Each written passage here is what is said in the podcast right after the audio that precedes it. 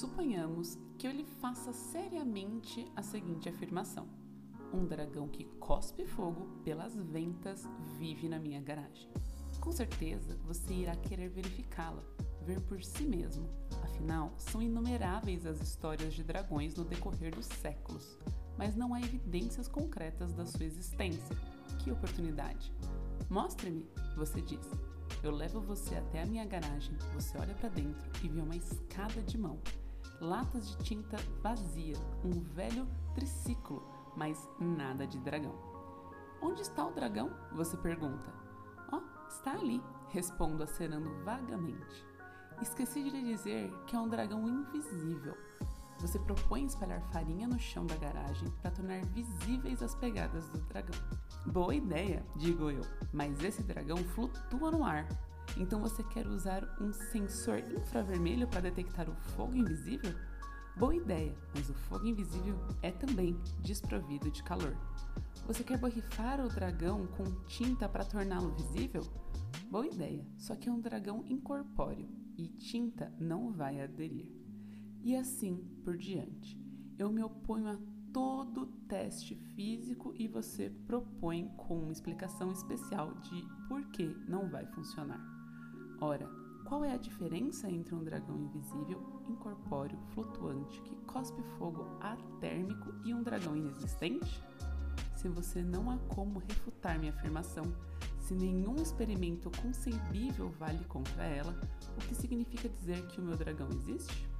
A sua incapacidade de invalidar a minha hipótese não é absolutamente a mesma coisa que provar a veracidade dela? Alegações que não podem ser testadas, afirmações imunes a refutações que não possuem caráter verídico, seja qual for o valor que elas possam te pôr, nos inspirar ou estimular nosso sentimento de admiração. O que estou pedindo a você é tão somente que, em face de ausência de evidência, acredite na minha palavra. Pronto. Queria falar com quem? Júlia. Mas é a Júlia que tá falando. O meu também é Júlia.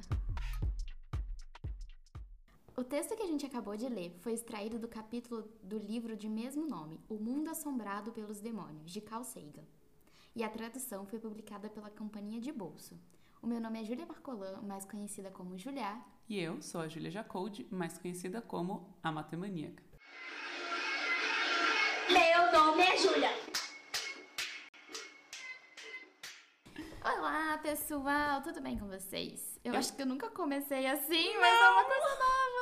E eu ia comentar que a gente nunca sabe o que falar nesse momento, né? Porque a gente nunca Não. definiu, tipo, ah, a gente começa assim. Não, a gente só olha uma pra cara da outra e fica. Ai, ai. Mas o papo de hoje vai ser sobre divulgação científica, que é o que uniu a gente, assim, além de, de ciência, né? A gente se conheceu por causa da divulgação científica. Se você não sabia disso, volte e escute todos os episódios tal qual Ivan Mizouzuki recomendaria. Mas o papo hoje, então, é sobre a divulgação científica. E eu acho que a primeira coisa que eu queria ressaltar é da importância da existência da divulgação científica, mas dizer que ela também não é a única coisa, ela não é uma salvação, como as pessoas costumam dizer, para falha numa educação de escola, sabe? Eu Até porque eu acho que a divulgação científica não tem um papel de suprir a escola Sim. ou de suplementar a escola. São coisas distintas se elas se conversarem. Ok, legal, as duas se beneficiam desse encontro, né? Sim. Mas não é papel da divulgação científica suprir a escola, tampouco o contrário também. Sim, e aí eu queria muito puxar esse papo, porque esse texto que a gente escolheu é um texto que a minha interpretação sobre ele é que ele induz muito que a pessoa tenha mais pensamento crítico e que ela desenvolva os pensamentos dela baseado em método científico, por exemplo. Que é você observar coisas, você propor uma hipótese, tentar resolver esse problema e você ter uma experimentação sobre aquilo. Então as coisas, os testes, eles têm que funcionar. Então assim, não dá pra simplesmente afirmar que tem um dragão na minha garagem sabe? Acabar por aí, e né? acabar por aí. Eu preciso te mostrar que aquilo funciona e você precisa saber reproduzir isso, sabe? E aí eu acho que talvez hoje a divulgação científica ela supra um pouco a necessidade que existe de fazer as pessoas começarem a perceber isso, mas eu acho que tem que vir antes, sabe? Que eu acho que também é papel da escola Sim. criar um cidadão, né? Uhum. Pelo menos assim, eu acho que a gente concorda que a escola tá aí para quê? Para fazer a gente socializar, para a gente interpretar, para a gente saber conviver e para também formar a gente um ser humano capaz de viver nesse mundão. O que para mim né, implica que esse ser humano tem que ser capaz de argumentar, de interpretar, de dar soluções, várias formas de resolver o mesmo Sim. problema, né? Essas habilidades e competências a gente espera que a escola também faça uma boa parte desse papel, Sim. né? Nossa, com certeza. E por isso que tem as disciplinas que tem, né? Tem muita gente que questiona, tipo, ai, por que, que a escola tem matemática? E nossa, por que, que a gente vê log? Bom, porque essas coisas vão te ajudar. A alcançar, né? A entender e a adquirir e melhorar suas capacidades pensantes para você conseguir melhorar suas habilidades e competências, né? Sim. E aí, o que eu acho que é importante a gente pontuar, assim, é que, apesar disso ser o ideal, a gente vê que muitas vezes isso não é o que acontece, É sabe? porque também não adianta falar que a gente precisa ver log e ensinar log da maneira que a gente que é ensina ensinado, hoje. Que é a maneira ensinada para você passar no vestibular.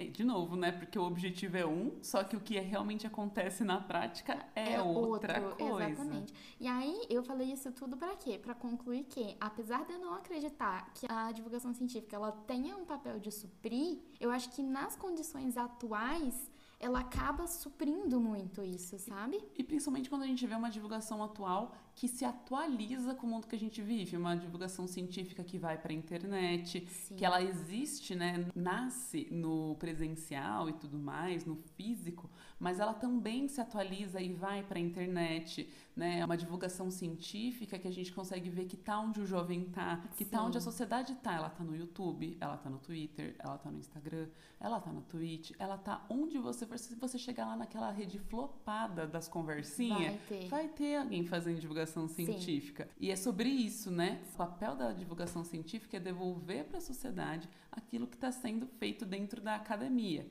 Não com caráter prático, tipo, mas num sentido de informar mesmo, Sim. né? Independente de se tem ou não aplicação, se É isso vai resolver um problema atual ou não, mas de caráter de informação. Sim, mas aí tem algumas coisas que eu queria apontar também, ainda quanto a isso, é que, por exemplo, ontem mesmo eu postei um negócio sobre método científico, e aí veio uma menina falar que ela já tinha escutado sobre aquilo numa aula dela de sociologia. Olha só.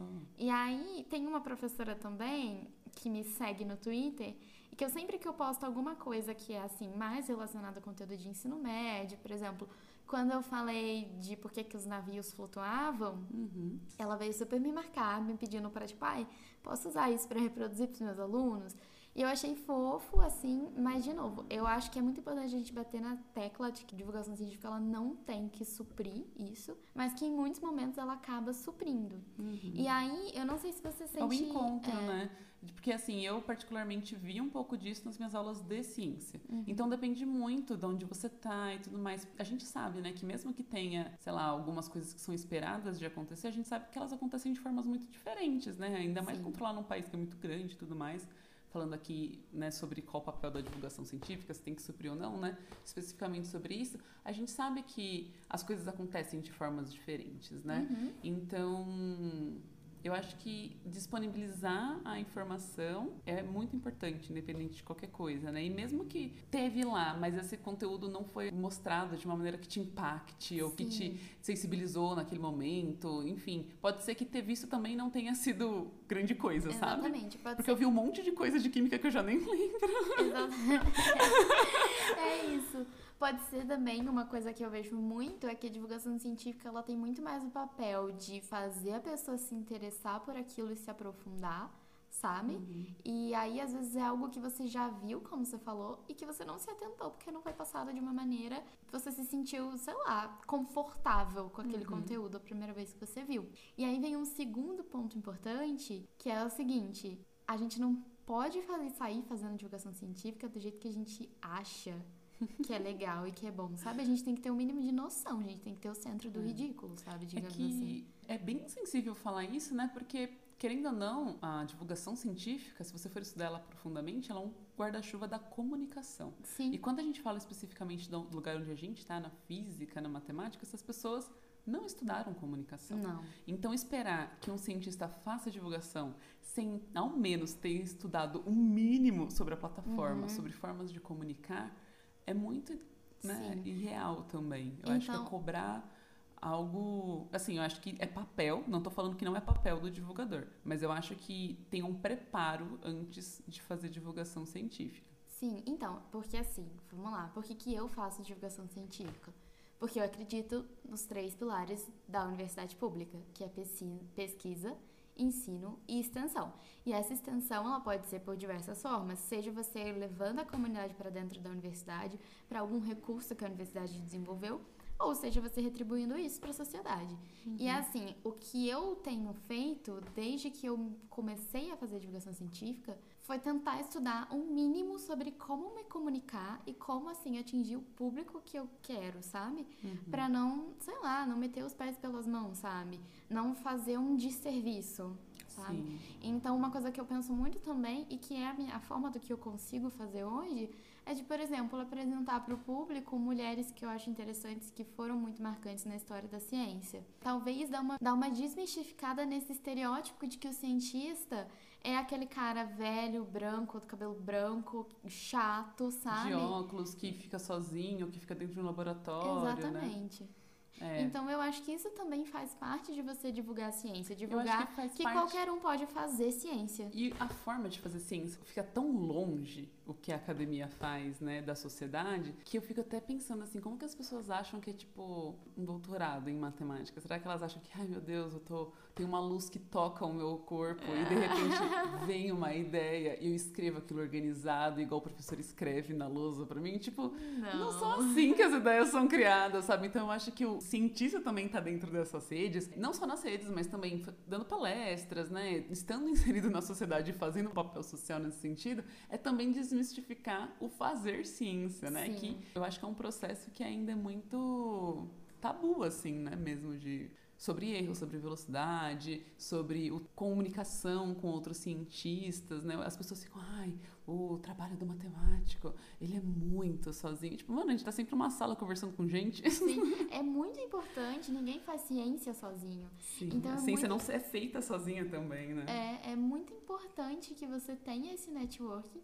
e você, de uma forma ou de outra, vai precisar se comunicar, porque você precisa comunicar para os seus pares o que, que você está fazendo, sabe? Isso Só também é divulgação, né? Também é divulgação. Então, por exemplo, hoje teve uma fala muito marcante. Eu participei de uma reunião de recepção dos calouros.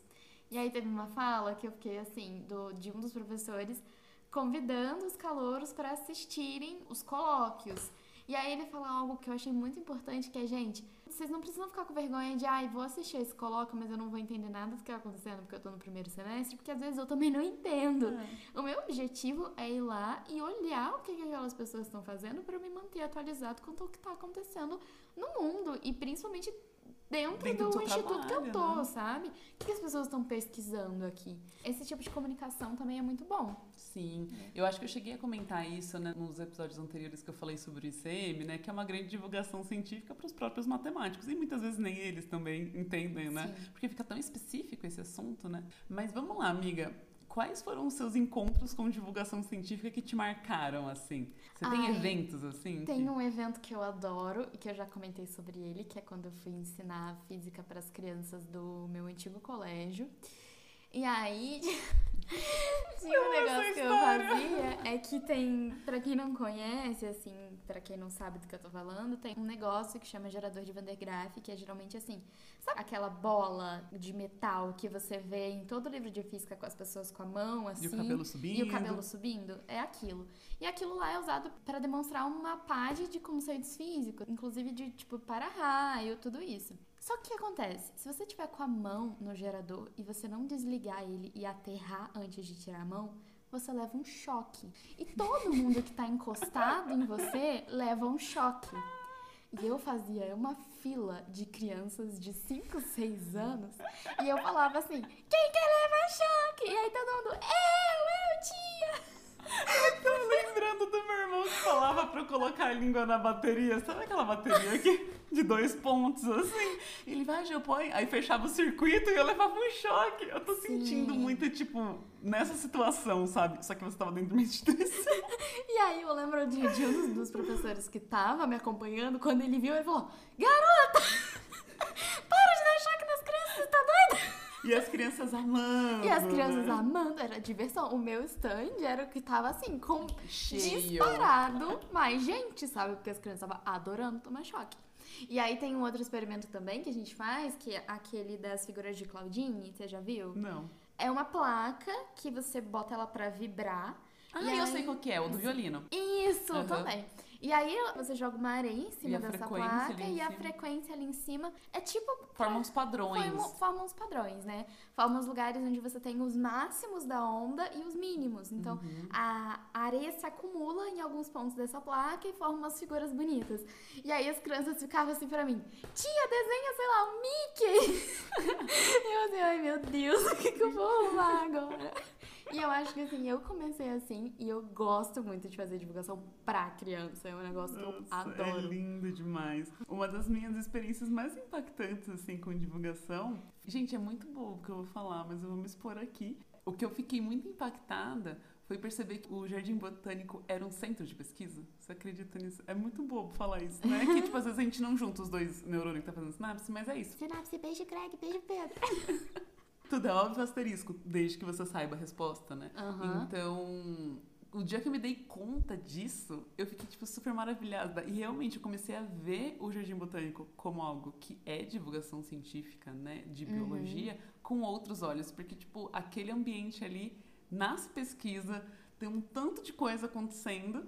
E ele é uma peça muito viva, muito próxima dos pesquisadores, né? Porque eles Sim. estão ali no mesmo ambiente. Eu achei isso, tipo, muito, muito, muito legal. A divulgação científica de biologia é uma das que eu mais gosto de consumir, sabia? Nossa, é tudo. Os eu acho naturais. que disparadamente divulgação científica de biologia é o que eu mais consumo. falando bastante do presencial, porque eu sou uma pessoa bem fajuta na internet, assim. Mas quando existia a vida fora da minha casa, era isso. Eu gostava muito de, tipo, museu itinerante, Sim. coisa assim. Eu, Planetário. eu- Nossa, É muito lindo, né? E assim, a matemática tem tanto a aprender com vocês, sabe? Tipo. Ai, meu Deus, os matemáticos fazendo divulgação científica. Ai, é tão difícil, bicho. Mas Porque assim, eu acho que a matemática ela se apoia muito numa divulgação feita pelas Olimpíadas, sabe? sim, E assim, é ruim? Não, é uma maneira, sabe? E eu acho que ela ser a única é muito, é, é muito frustrante, né? Tipo, a única que eu digo de maior alcance, né? Eu acho que se perde muito quando a gente não tem um museu igual da língua portuguesa de matemática. Quando você Sim. consegue tocar na matemática, sabe? Esse lance aí do da areia no violino. Toda vez que eu vejo as peças da Matemateca, que é o, o museu da USP, né, lá do IME, você acredita que não tem um espaço físico? As peças ficam dentro de uma sala. nossa, isso é muito ruim. É muito triste. Aí sempre É tem um triste. evento, a gente desce, não sei o que lá, tem gente que. monitor que fica ajudando a manipular e tudo mais. Mas as peças são tão lindas e falam de problemas tão interessantes. Quando a gente vai para, por exemplo, é, feira de profissão, a gente leva as peças da Matemateca. O estande de matemática, pasme, é um do que as pessoas mais ficam, porque é incrível, entendeu? É Só que porque- acessa uma quantidade mísera de pessoas. E também é porque eu acho que, de novo, as pessoas não estão acostumadas a, A gostar. a gostarem de matemática. Não é, tô acostumada. é isso, as pessoas não estão acostumadas. Que Não matemática acredito que eu vou ver esse negócio legal. aqui e eu vou gostar e vou falar pros meus amigos. Vou ter vergonha, né, de falar É, que eu gosto então, de matemática. Como é que eu vou teve- contar? Meus pais vão me aceitar se eu falar que eu gosto de matemática. Parece uma droga, entendeu? Falar que gosto de matemática. Para! Deixa. A Júlia dá aula numa escola extracurricular de matemática. E aí, aqui em casa, tem vários posterzinhos dessa escola, né? Grudados na parede. E todos esses posters, eles têm, assim, um desafio, sabe? Pra você fazer. Então, teve um dia que eu postei um desafio no meu Twitter, que era o 6 mais 4, e você tinha que achar qual era o erro na equação. E tem um outro também de, tipo, encontrar quantos, triângulos? triângulos tem na imagem. E eu postei no meu grupo de amigas que não é da física e da matemática, ou da ciência em geral, assim, elas são do direito. E elas ficaram assim, incríveis, encantadas, passaram o dia fazendo. E aposto que na mesa do bar fala assim, nossa, não, mas... Não, não dá. Não, dá, É. matemática não é pra mim, gente. Típica pessoa que se eu falo, ah, o que, que você faz, né? Você fala matemática. Ai, Ai, meu menina, na Deus, escola é. era tão ruim. Não sei como você consegue. Mas aí, aí eu falei, gente, o que vocês estão fazendo é matemática. Spoiler. Spoiler, é matemática. Narrador. e é muito divertido. Pra mim, isso é uma das coisas mais difíceis, mais desafiadoras pra mim como divulgadora de matemática, é que as pessoas não dão a chance. Tipo, Aham. ninguém ativamente pesquisa matemática no YouTube ou em qualquer outra rede, porque é normal, elas já não gostam de matemática, mas aí fica muito difícil, porque meu público tem aquela meia dúzia de gente que gosta do que eu tô fazendo, que já deu uma chance, mas pra chegar nas pessoas que eu quero chegar é um esforço muito grande Sim. de eu contar pro meu público que pra gente poder fazer um mundo que as pessoas não se achem super legais porque elas não gostam de matemática, que seja socialmente aceito falar que tá tudo bem não gostar de matemática e tal, eu preciso que elas divulguem o meu conteúdo, né? Se existe um conteúdo ali que ela Aham. impactou, que ela conseguiu se conversar, conseguiu se comunicar, entender se aquilo foi prazeroso pra ela, por que que ela só não passa isso pra frente pra fazer o convite pra essa outra Sim. pessoa perder o medo de matemática? Então, pra mim é um grande esforço ensinar que é isso, porque como é que eu vou competir, por exemplo, com a astronomia, que tem uns negócios muito interessantes fora da Terra, entendeu, bicho? Como é que eu vou querer fazer qualquer coisa perto da clínica que explode as coisas? Assim, eu vou realmente, assim... Amiga, a gente pode explodir umas coisas aqui em casa se você quiser. Assim, é muito legal a matemática, mas é muito mais fácil de vender na grande mídia qualquer outra ciência. Sim, então, eu assim, entendo. é um esforço tão grande, vocês não fazem ideia de qual Gente, vamos passar pra frente o conteúdo da Matemaníaca. Vamos lá, porque olha. Aí, voltando aos presenciais, eu queria dizer que quando a gente estiver vacinada, a gente tem que ir em um lugar, na verdade, em alguns lugares em São Carlos. Nossa, eu tô muito afim de fazer essa A tour. gente precisa ir no observatório e a gente precisa ir no museu que a Aline ajudou a montar quando ela tava aqui. E que Beijo, ela Aline. fez esse beijo, Aline. Beijo, Nath, também, que trabalha no observatório. E a gente precisa ir nesses lugares. E desde que eu mudei pra São Carlos, na verdade, é que eu tenho vontade de ir nesses lugares e ainda não consegui, né? Uhum. Porque. O único lugar que a gente viu, assim, que é de carro que a gente passa pra pegar o bandejão, é a pracinha com os cientistas. Essa história é muito boa, porque uma vez eu fui contar para Júlia aonde era a entrada do IFISC, né, daqui. E eu falei, ai, é em frente a uma praça que tem uma galerinha. E aí ela ficou, mano, que galerinha, sabe? Que da isso? pandemia. E é tipo umas estátuas de Newton, da Marie Curie. É a galerinha. Essa é a galerinha, Aí, sabe? quando a gente puder Meus de amigos casa, pessoais. eu tirar uma foto com a galerinha pra vocês verem. É, é essa galerinha. Assim, eu sou a pessoa que nasci da divulgação científica, né? A Matemaníaca nasce no virtual, mas o presencial é tão bom, bicho. Eu tô com tanta saudade, assim. Eu fui monitora de OBMEP, eu era monitora, fazia parte, né, do grupo de ACSEX, que a gente chama lá na- no IME, que é o extensão, eu era representante discente da ACSEX. Então, assim, eu tinha muito contato com o professor que cuidava da matemateca. Assim, nada surpreendente, né, que eu tava envolvida com todas essas coisas. Nossa, eu tô chocada. Nunca ia pensar que você todos- tava. Ah, em casa.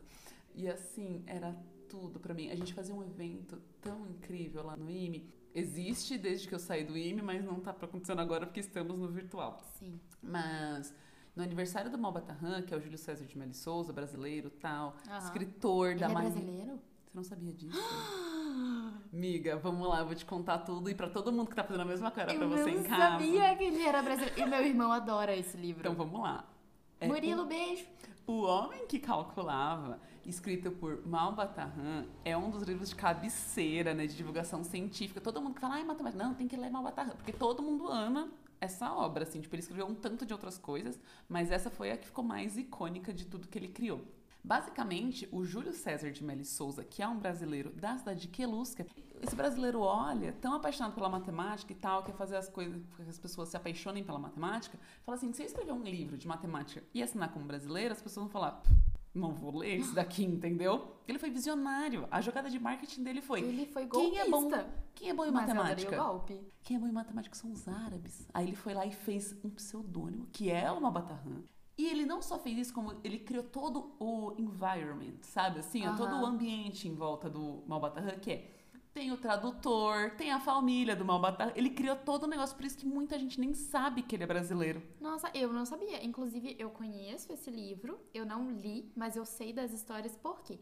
Quando o meu padrasto encasquetou que ia fazer matemática, foi porque ele leu esse livro. Ah, é lógico. Não tem e aí ele encasquetou e falou: vou fazer matemática. Porque eu quero ser trambiqueiro igual Malbatar. foi, exatamente. Porque ele é trambiqueiro. Um homem que vai lá e divide os camelos daquele jeito que ele divide é trambiqueiro. Trambique. Pra mim é trambique, mas eu achei maravilhoso. Faria igual.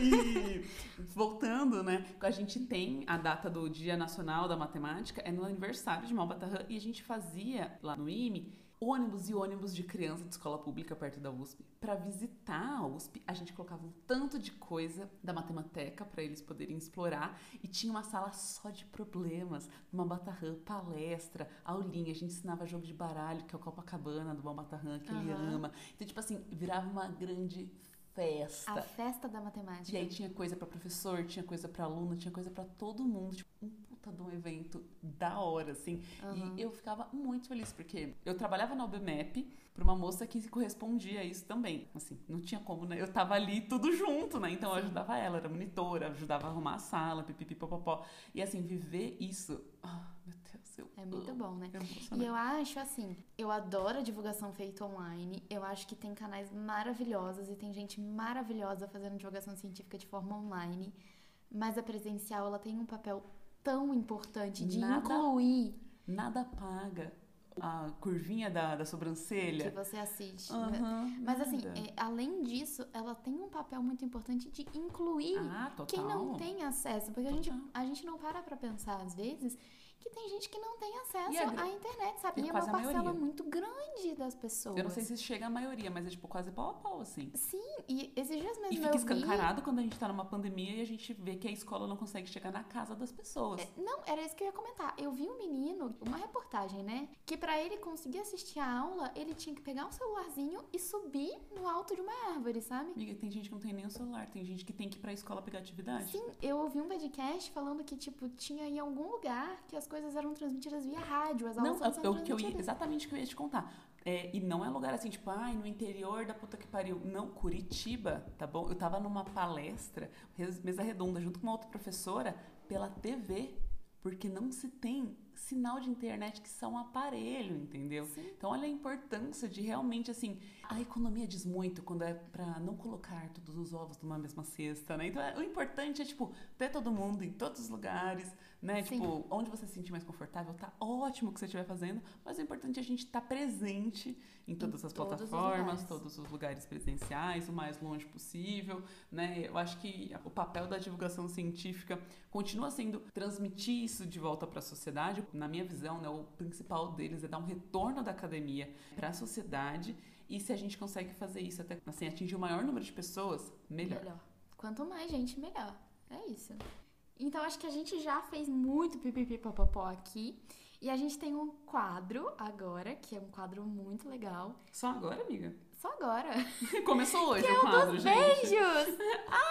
Ah, não começou então, é o segundo episódio, o terceiro episódio desse quadro. É? Já. Nossa, eu não sei contar. Ah, amiga, mas eu também não, depois do três pra mim é muitos. É isso, né? Mas vamos de beijos, né? Vamos de beijo!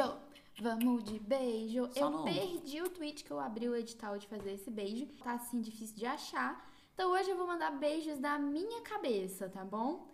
E aí eu vou mandar beijos. Man, beijo pro Rogerinho Lengar. É esse beijos o- da o- cabeça. Ele me segue no Twitter.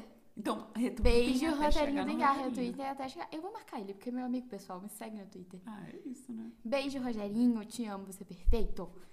É, aí eu vou mandar mais alguns beijos. Eu vou mandar um beijo pra professora Tereza, do Infisca. Eu Não sei se ela tá ouvindo, mas eu amo muito ela, acho ela perfeita. Aí eu vou mandar um beijo pra todas as meninas que estão num projeto muito legal comigo, que é de recepção das caloras e de criar uma comunidade de meninas do IFISC. Então tem a Maju, tem a Ana Luísa, tem a Júlia, tem a Crícia. Ai, meu Deus, tem outra Carol, tem, tem muitas Por que você meninas. tá se comprometendo falando nome sem você É, eu vou falar, todo mundo é o grupo inteiro, tá, gente? Eu também queria mandar um beijo pra Nath, eu queria mandar um beijo pra todo mundo do IFISC, que eu amo vocês. Desculpa, gente, me empolguei, me emocionei. E aí, bom, mais beijos que eu quero mandar. De novo, eu vou repetir Então, eu vou repetir um beijo pra Ana, que é a nossa seguidora, porque ela ficou muito empolgada quando eu mandei o primeiro beijo pra ela. Eu já quero, eu gostei que tem amiga que faz o exposed. Ela é das minhas, então eu gosto. Sim, eu Um adorei. beijo pra amiga da Broken também. Sim. E é isso. É, é isso os beijos de hoje. Ah, eu queria mandar um beijo também pra Jéssica, que é uma amiga minha que eu sei que ela tá ouvindo. Beijo, Jéssica. Eu pensei que fosse a Jéssica do Neco. Ah, um beijo pra Jéssica e pro Neco também. Pra área, pros pra vizinhos, área, pra todo pros mundo. vizinhos todo. Tá bom? Vamos de quadro? Vamos de quadro. É a Júlia que tá falando? O meu também é Júlia. Eu queria saber com quem você quer falar. Aqui é São Carlos, Alameda. Ai, Você tá dando meu endereço? Na nossa listinha de hoje, vamos falar sobre cinco obras ou cinco pessoas divulgadoras. Enfim, a gente vai dar indicações. Peguem seus caderninhos, peguem suas canetinhas, seu bloquinho de nota mais próximo. Pode ser inclusive ser digital, tá liberado. Mas vem com a gente para essas diquinhas incríveis de divulgação científica, começando com Júlia. comigo? Nossa, Pode queria ser comigo dizer- também, eu também sou Júlia. Por um instante esqueceu que eu também sou Júlia, uma piada. Ai, louca, please. Olha, eu tô pra dizer que foi muito difícil escolher essas pessoas. Você escolheu pessoas? Eu escolhi pessoas. Amiga, eu fiz completamente diferente. Nossa, cara, como assim a gente. Com a primeira É vez. a primeira vez que a gente não tá indo alinhada nesse quadro. Então vamos lá, você fez cinco pessoas? É, entre aspas, porque são cinco pessoas. Entre essas pessoas tem dois projetos que são projetos de várias pessoas. Beleza. E O são meu- todos online, eu pensei em tudo online, porque são coisas que as pessoas podem consumir agora, então eu escolhi assim, tá, gente? Quer dizer, nem todos são online, mentira. Mas tá acontecendo online também, vamos, vamos lá. Tá bom. O meu não, o meu eu escolhi. Eu tentei diversificar. Então eu escolhi tudo de matemática, porque é o que eu tenho aqui culhões pra falar. Mas é, eu escolhi um filme, um livro, um museu, Nossa, então um canal no YouTube e um lugar de publicação de artigo. Nossa, Eu fiz um de cada. você é perfeita. Você Mas tá lá. amiga? Eu começo? Nisso a gente combina. É, Nisso a gente combina. eu começo então? Pode começar. A primeira pessoa que eu queria indicar é a Stephanie. Ela tem um canal no YouTube e ela faz divulgação no Twitter também sobre astronomia. E assim, Ela é perfeita. Stephanie é tudo pra mim. É. Então, assim, apesar de ser física, eu nunca muito estudei astronomia, sabe? Eu nunca fui muito dessa área de pesquisa.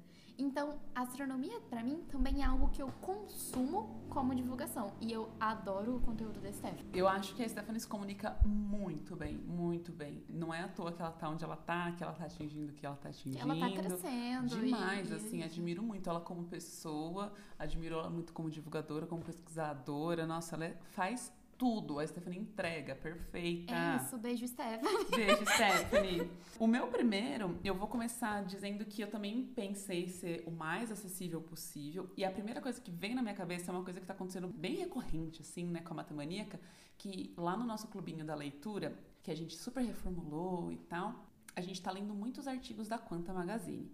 Que, assim, é tudo de bom, mas, assim, é em inglês. Aí eu pensei que como eu posso indicar para as pessoas lerem artigos, coisas mais profundas, escritas por pesquisadores e pipipipopopó. E aí lembrei, lógico, né, da nossa Associação Brasileira de Matemáticos, que é a SBM. A SBM tem como você ser, tipo, afiliado a ela, você recebe as newsletters pelo e-mail, então é tudo com artiguinho bonitinho. Você tem a opção de escolher uma revista para receber a cada três meses em casa, então eu particularmente pego a RPM, que é linda, assim, maravilhosa, mas também tem uma outra revista como opção que me fugiu o nome agora. Então, assim, a SBM tem um tanto de conteúdo legal para consumir a nível de divulgação de matemática. Perfeito. Um beijo pro, pro Piccione, que é o diretor da SBM. Façam chegar no Piccione esse, esse podcast.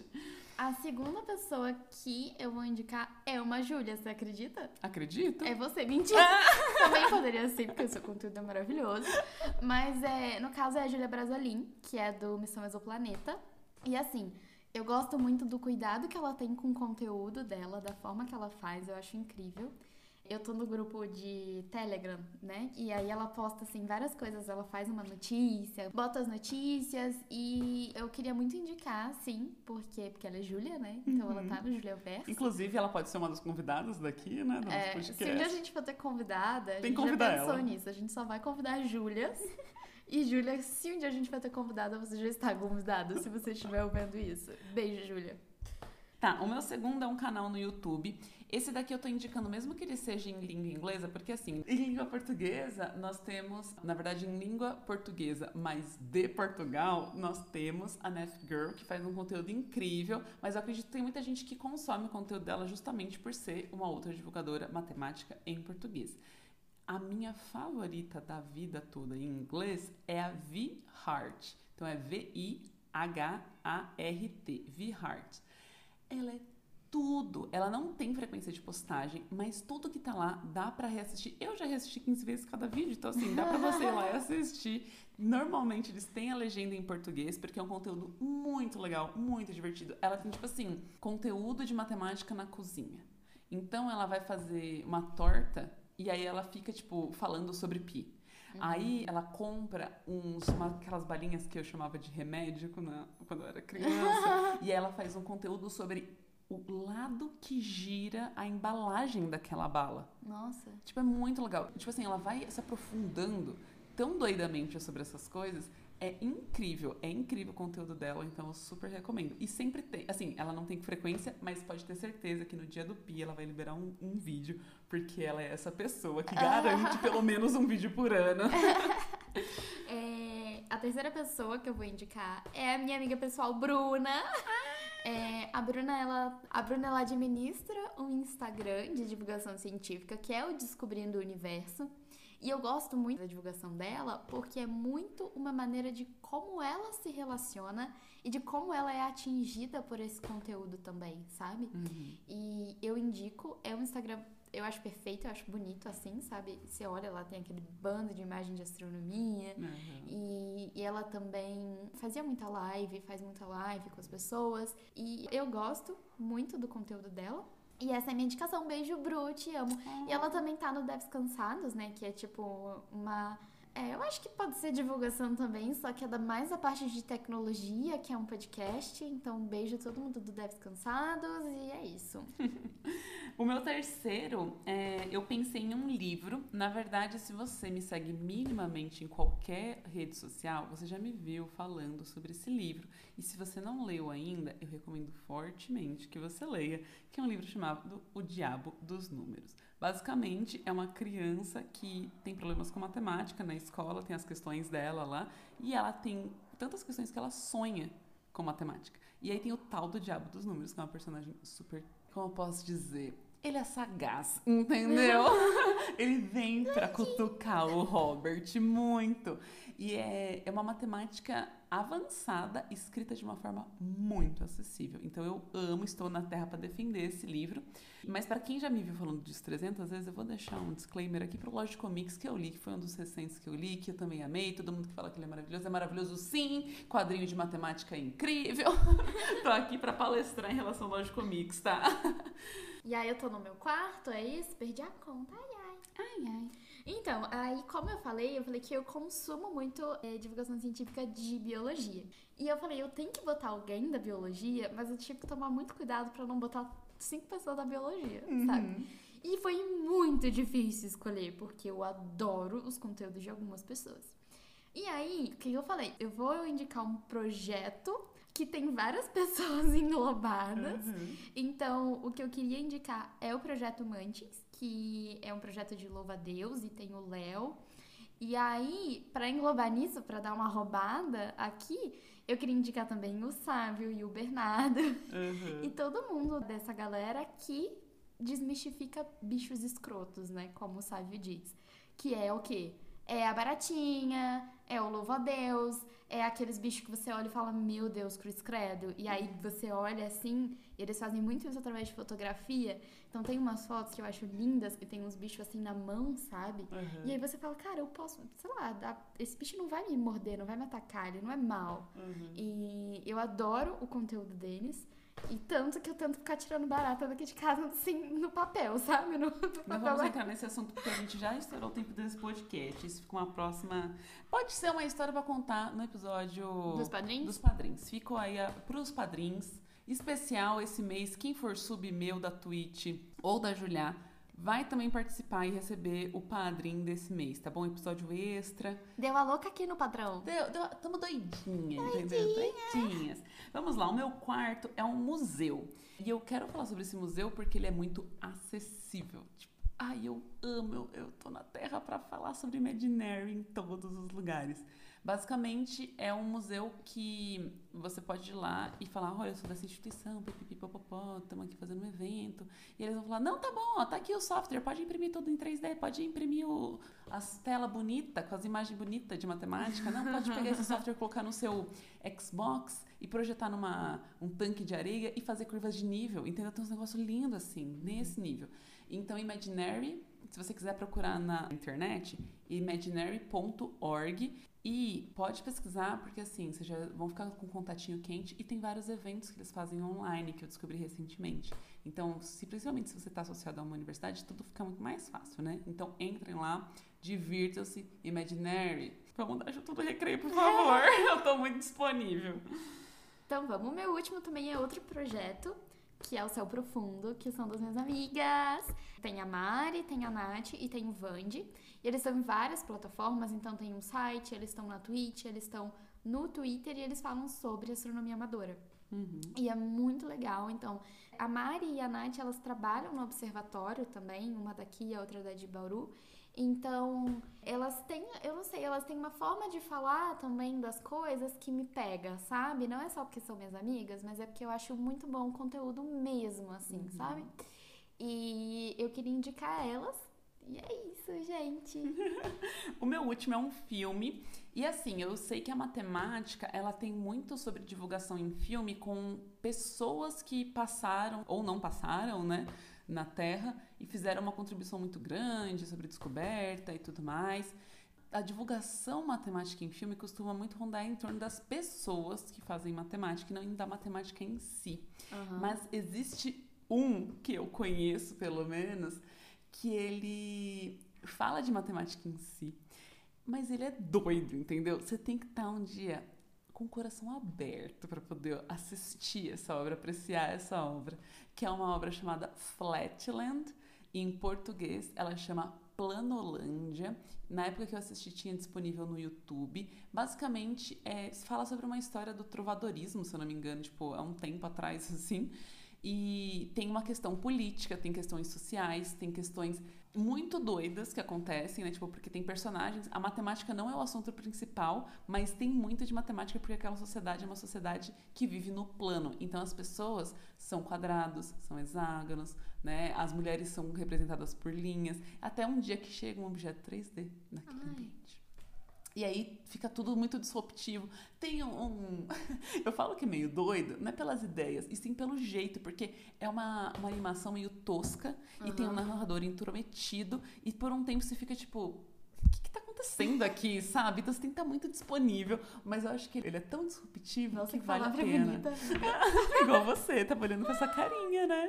Ai, ai, ai, ai. Mas acho que demos, né? Demos muito Demos. conteúdo. É isso. Pra vocês conseguirem É. até a gente se ver semana que vem? Sim, recados finais. Ah, como a Júlia falou, vamos explicar direitinho qual vai ser a promoção do Deu a Louca no Ricardo Eletro. Vai lá. Ó, a gente tem um padrinho nesse podcast, você pode ir lá e você pode assinar, mas a gente queria dar um gostinho para as pessoas do que, que acontece no nosso episódio extra de padrinhos. Então, a partir de hoje, todo mundo que for meu sub na Twitch ou da Matemaníaca vai receber o episódio de- especial de padrinhos, tá? Então você tem de hoje até o quinto dia útil do mês que vem, que é o Que é dia que a gente sai. libera, pra se inscrever. Todo mundo que se inscrever nesse período vai receber por um mês o acesso ao nosso drive que tem os episódios do Padrinho, beleza? Então esse é o recado final. Recadamos? Acabou? Acabamos. A gente também nunca sabe como terminar. A gente não sabe como terminar e como Mas o Vini só começar. corta e vem a vinheta. Um, dois, dois, três três e e- corta. Como é que é o seu nome? Júlia, Será que alguém tá ligando? aqui é uma escola de matemática. É brincadeira isso? É, pode ser mesmo.